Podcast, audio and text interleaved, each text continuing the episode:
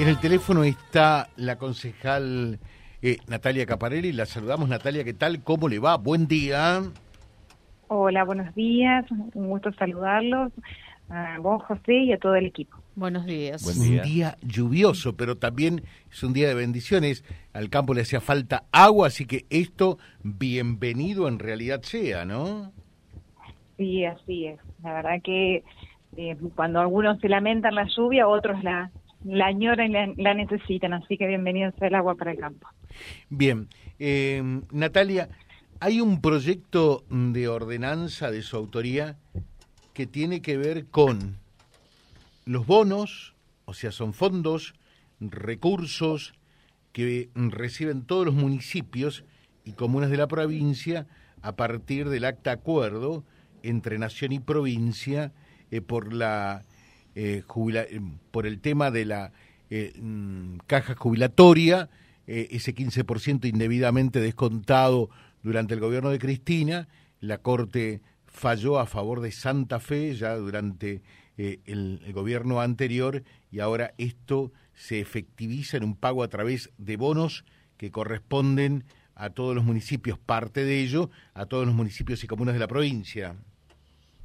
Así es, José. Efectivamente, como bien señalabas, esto, estos fondos que va a recibir la ciudad de Reconquista tiene origen en esta deuda que se genera a partir de las retenciones indebidas que hace el gobierno nacional y que motivaron un reclamo judicial que finalmente tiene sentencia en noviembre del año 2015. Bueno, después de muchos eh, de muchas negociaciones se logró finalmente eh, genera un convenio entre la Nación y la provincia, convenio que ha sido homologado, o sea, aprobado judicialmente y que establece en definitiva la manera en que estos, estos fondos se van a devolver de Nación a la provincia. Y ello deriva en el necesario reparto hacia las comunas y municipios. A Reconquista de estos fondos le corresponden 200 73 millones 500 mil, estoy hablando de números redondos, eh, pesos, de los cuales ya recibimos un adelanto, que era un anticipo para pavimento urbano. Por lo tanto, eh, este monto total descontado los 76 millones que se nos anticipó, a Reconquista le queda un, un saldo a favor de 196 millones, 197 millones aproximadamente. Pues la propuesta que hacemos nosotros es justamente de lograr por medio de una ordenanza un consenso político de cómo se deben invertir esos fondos y que justamente los fondos estén eh, aplicados a obras de infraestructura que son imprescindibles para la ciudad de Reconquista. Entonces, a partir de una ordenanza, entendemos que es un acto de madurez política poder consensuar entre distintas fuerzas la aplicación de estos fondos, como te decía, a obras que la misma ciudadanía nos marca como esenciales para el progreso de la ciudad. Y esto compromete no solo a una gestión, a la gestión actual, sino que en realidad compromete a gestiones futuras, porque tengamos en cuenta que estos bonos tienen vencimientos que van eh, año a año herándose y que justamente por eso tiene que ser un, consenso a largo plazo. Claro, es así. Este porque los bonos en, en realidad eh, finalizan o se efectivizan en cuanto al pago en el 2026 o 28? No, hay distintos vencimientos. Comienzan ahora y gradualmente van venciendo hasta el 2031. 31. Exactamente. Y por eso es tan importante poder ponernos de acuerdo, porque son fondos importantes y que eh, en la medida en que haya un acuerdo político, independientemente de la gestión eh, de turno, sí vamos a estar eh, consensuando cuáles son eh, las obras necesarias para que la ciudad progrese, que son obras que, insisto, son fundamentales y que hacen a la calidad de vida de la ciudadanía. y sobre todo también a promover aquellas obras de infraestructuras que permitan la instalación de emprendimientos productivos en nuestro territorio, de manera que se movilice justamente la generación de empleo. Entonces, una de las cuestiones que nosotros consideramos importante y lo proponemos en el proyecto de ordenanza como, como prioritario es la generación, eh, que ya lo habíamos eh, mencionado y que es un proyecto de ordenanza actualmente vigente, pero que no está puesto en práctica, de una inversión necesaria para generar una incubadora de empresas, es decir, generar el marco eh, adecuado para poder hacer un acompañamiento, un seguimiento a nuestros emprendedores, de manera que esto permita fomentar eh, nuevos eh, proyectos productivos en nuestra región. Natalia, de manera tal que, si entendemos bien, ustedes por lo menos parte de ese dinero, no sé cuánto asignarían a, a montar definitivamente esta incubadora de empresas. Así es, así es. Creemos que este proyecto que funciona muy bien y que está eh, actualmente vigente en muchas ciudades, pensemos en Avellaneda, pensemos en la ciudad de San Justo, en Esperanza, en Sunchales tiene, pero es privado, en, también en la provincia de Santa Fe, la ciudad capital tiene su emprendedora empresa, es lo mismo Rosario. es un modelo que por justamente por ser exitoso se ha ido repitiendo y ha ido generando un una consecuencia muy positiva en el sector productivo, permitiendo eh, la instalación de nuevas empresas y sabemos que nuevas empresas dinamizan la economía y además y fundamentalmente generan fuentes de trabajo, de trabajo genuino. Entonces creemos que el dinero tiene que estar aplicado a este tipo de emprendimientos que eh, justamente den lugar a acompañar al sector productivo, a darle mayor empuje a, todo y, dinamizar la economía local. Pero no nos olvidamos, por supuesto, de cuestiones que son esenciales, que tienen que ver con el desarrollo de la red de aguas y cloacas en la ciudad de Reconquista. Son obras que son muy demandadas por aquellos barrios que todavía no cuentan con esta con este servicio y que hacen a, la calidad de los vecinos, eh, de calidad de vida me refiero, y eh, consideramos que este es un punto prioritario también a los fines de poder desarrollar integralmente la red de agua, de que abarque eh, de manera equitativa a todos los, barrios de Reconquista. Eh, otro de los temas planteados por ustedes tiene que ver con, esto seguramente habrá de generar cierto debate, pero me imagino que habrán hecho alguna consulta al respecto. Pietro Paolo y España Manos Únicas. Sí, así es. Eso es un proyecto de ordenanza que he em, presentado y se aprobó sobre tablas la semana pasada. Sabemos que en el caso de Calle España, desde que avanzó todo lo que hace referencia a la obra de asfalto, esta calle tenía doble sentido de circulación y eso genera una problemática muy grave en el tránsito de la ciudad, con riesgo eh, de, siniestros permanentes, porque en realidad es una calle angosta y por ello no era apta para mantener el doble sentido de circulación. Entonces se hizo desde el Consejo una consulta al Observatorio Vial de la Ciudad de Reconquista. Ellos respondieron haciendo una sugerencia, habiendo analizado eh, la manera en que se desarrolla el tránsito en esa zona. Y bueno, nos quedaba a nosotros hacer la, la respectiva ordenanza que ponga eh, que disponga mano única en calle España y así, siguiendo las recomendaciones del de, eh, Observatorio Vial, hemos eh, dispuesto, ya mediante la ordenanza aprobada, que calle España tiene, tendrá mano única con sentido este-oeste y se permite solamente... A ver, calle España, sentido este-oeste. Este-oeste, exactamente es, reitero, calle España en todo el tramo eh, comprendido entre Ledesma y Boulevard Irigoyen. Es de calle de sentido de circulación único de este a oeste. Y eh, el estacionamiento está solamente habilitado en la zona sur, en el lado sur de la calzada, donde están especialmente determinadas las dársenas para el estacionamiento. Por otra parte, la misma calle España, en el sector que comprende Ludueña y Ledesma, esa zona que todavía no se encuentra asfaltada va a continuar con doble sentido de circulación hasta que eh, avance la obra de asfalto en ese trayecto que estamos señalando. Esto creo que es muy importante, era algo que lo habíamos charlado con los vecinos, que había generado eh, un diálogo y, y, nos habían manifestado justamente los vecinos la inquietud eh, las problemáticas del tránsito en esa zona y creo que con esto tenemos un, avance notable en lo que es el ordenamiento del tránsito en esa, en esa arteria. Perfecto. Y en lo que tiene que ver con Pietro Pablo, hacer mano única, ¿qué sentido tendría? Bueno, Pietro Pablo, ahí nos estuvimos reunidos con los vecinos eh, de calle Pietro Paolo que nos manifestaban justamente que esta calle tiene doble sentido de circulación y no se permite el estacionamiento en ninguno de los dos em, de las dos manos.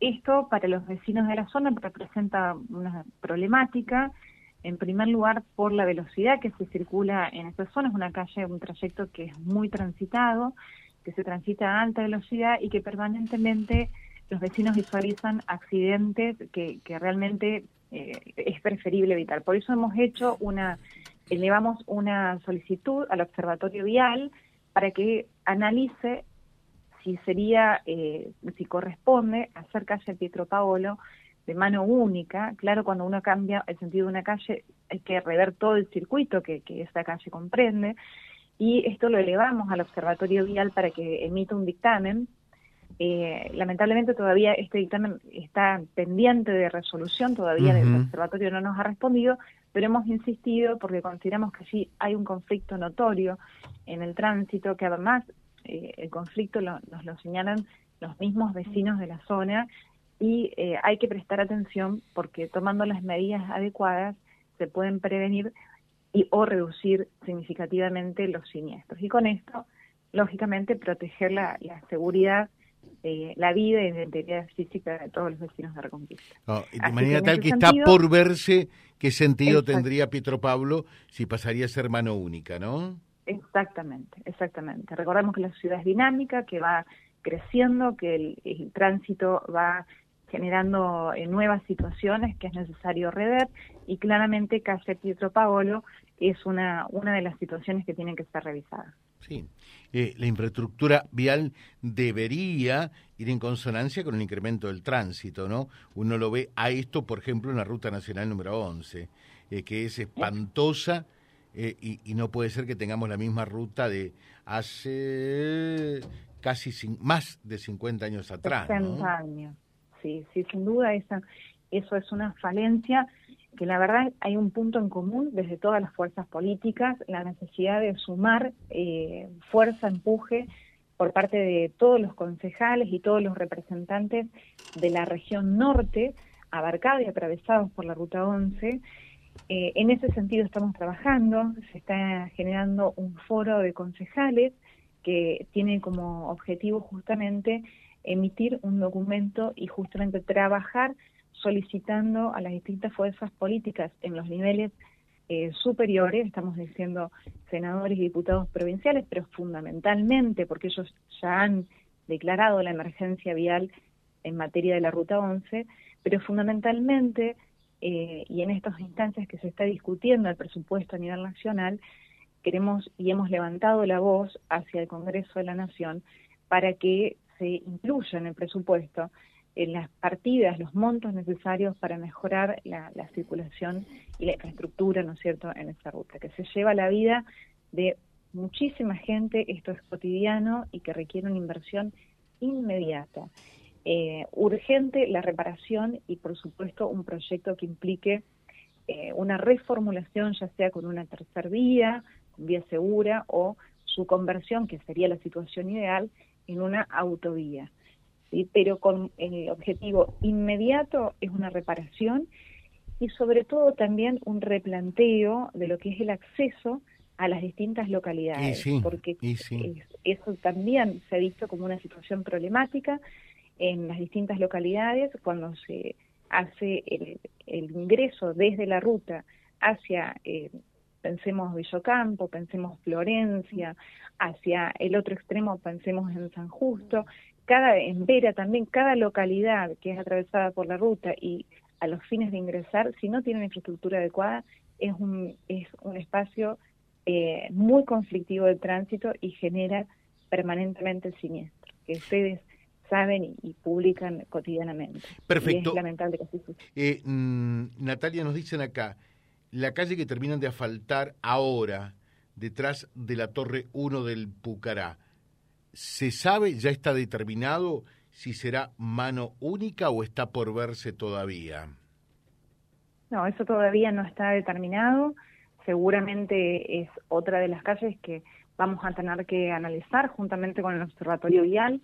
Sabemos que las calles que son eh, eh, de suelo natural normalmente son doble mano y que después, al ser asfaltada, hay que redefinir la circulación en la zona. Así que no está definido hasta el momento, sí, lógicamente va a ser otro de los temas que ahora vamos a, tratar seguramente. Bueno, eh, nos dicen acá, hola José, pregúntale eh, a Natalia, ¿está celosa con el intendente porque ahora eh, Hugo Firmán aparece mucho con, con Henry? No, ¿verdad? Pero no, ¿cómo voy a estar celosa? Bueno, gracias por la pregunta, la verdad que no, para nada. Creo que es la relación entre todos es institucional y siempre las buenas relaciones, las relaciones cordiales son necesarias. Eh, si bien uno muchas veces transmite desde una postura crítica aquellas diferencias, lo cierto es que también hay un trato cordial y, es correcto que así sea. Además, hubo en todo lo que ha sido la organización de este evento de rally, ha sido designado representante por parte del Consejo, cumplió una función institucional en el desarrollo del rally y me parece muy bien que haya estado yo. Sabes que lamento no haber podido estar en esta actividad, que la verdad destaco, una muy buena actividad en la ciudad de Reconquista, con buena organización. Yo no he podido estar presente porque estoy haciendo una capacitación en Rosario, todo estuve desde el jueves hasta el domingo eh, en aquella localidad, pero sí ha participado Hugo, hemos charlado, ha participado gente de mi equipo y me han destacado esto, ¿no es cierto? El que ha sido una actividad muy buena, que ha movido mucha gente y que ha estado muy buena organizada. Así que eh, celebro que así sea. Eh, deseo también que en esta misma línea haya un acompañamiento a las otras actividades deportivas que se desarrollan en la ciudad. Siempre pensamos que estamos trabajando, todo lo que se promueve desde la ciudad se promueve desde fondos, desde la administración de fondos públicos, es decir, fondos a los que contribuye cada vecino con el pago de su impuesto. Por eso es importante, en primer lugar, poder hacer una distribución que sea equitativa, atender de la misma manera a otras actividades deportivas, cuando me refiero a las escuelitas de fútbol, al hockey, a los, a los runners, a todas las actividades que se desarrollan en la ciudad con alto nivel de participación de la comunidad y que por supuesto merecen también ser acompañados del municipio. Y agrego una cuestión que también es deseable para que esta, esta actividad uno la pueda celebrar en su totalidad, ¿no es cierto? Esperamos una inmediata rendición de cuentas. Siguiendo con que estamos trabajando sobre fondos públicos, esperamos que no pase como ha pasado con otras actividades y que en esta oportunidad, sin necesidad que la oposición le solicite al intendente la rendición de cuentas, sea iniciativa del intendente Vallejos realizar una conferencia de prensa y contarle a la comunidad todo lo que tiene que ver con la administración de los fondos, ya sea del municipio, fondos recibidos de provincia y aportes recibidos por parte de privados, ya sea en términos de publicidad o de otro tipo de colaboración, porque me parece que esto hace también a que podamos celebrar las actividades en su totalidad. La transparencia es una un punto importantísimo en una gestión municipal y esperamos que el intendente Vallejos, como lo ha hecho el intendente de Malabrigo en su oportunidad, haga una conferencia de prensa y así como ha promocionado esta actividad, bueno, ahora nos, nos haga partícipe y nos informe cómo se han administrado los fondos públicos, que es lo que corresponde. Muy bien, Natalia, muchas gracias. Seguimos en contacto permanente. Que tengan buen día. ¿eh? Bueno, muchísimas gracias José. Un saludo allí a todos los de la radio y a la audiencia que nos está escuchando. Gracias, gracias. Eh, la palabra de la concejal Natalia Caparelli charlando de distintos temas. Lo que se viene, bueno, claro, la discusión de cómo se van a asignar los recursos que vienen por la deuda histórica de la Nación para con la provincia de Santa Fe, ahora plasmada en el pago con bonos y que le corresponde una buena tajada a Reconquista por su magnitud, ¿no? Esto se distribuye proporcionalmente eh, a lo que recibe cada municipio y comuna por coparticipación. Manos únicas, ya definido eh, para España, eh, queda por determinar ahora Pietro Paolo y también de otros temas que tienen que ver con la realidad local. Vía Libre, siempre arriba y adelante. Vialibre.ar, nuestra página en la web, a solo un clic de distancia www.vialibre.ar Vía Libre.ar Vía Libre, siempre en positivo.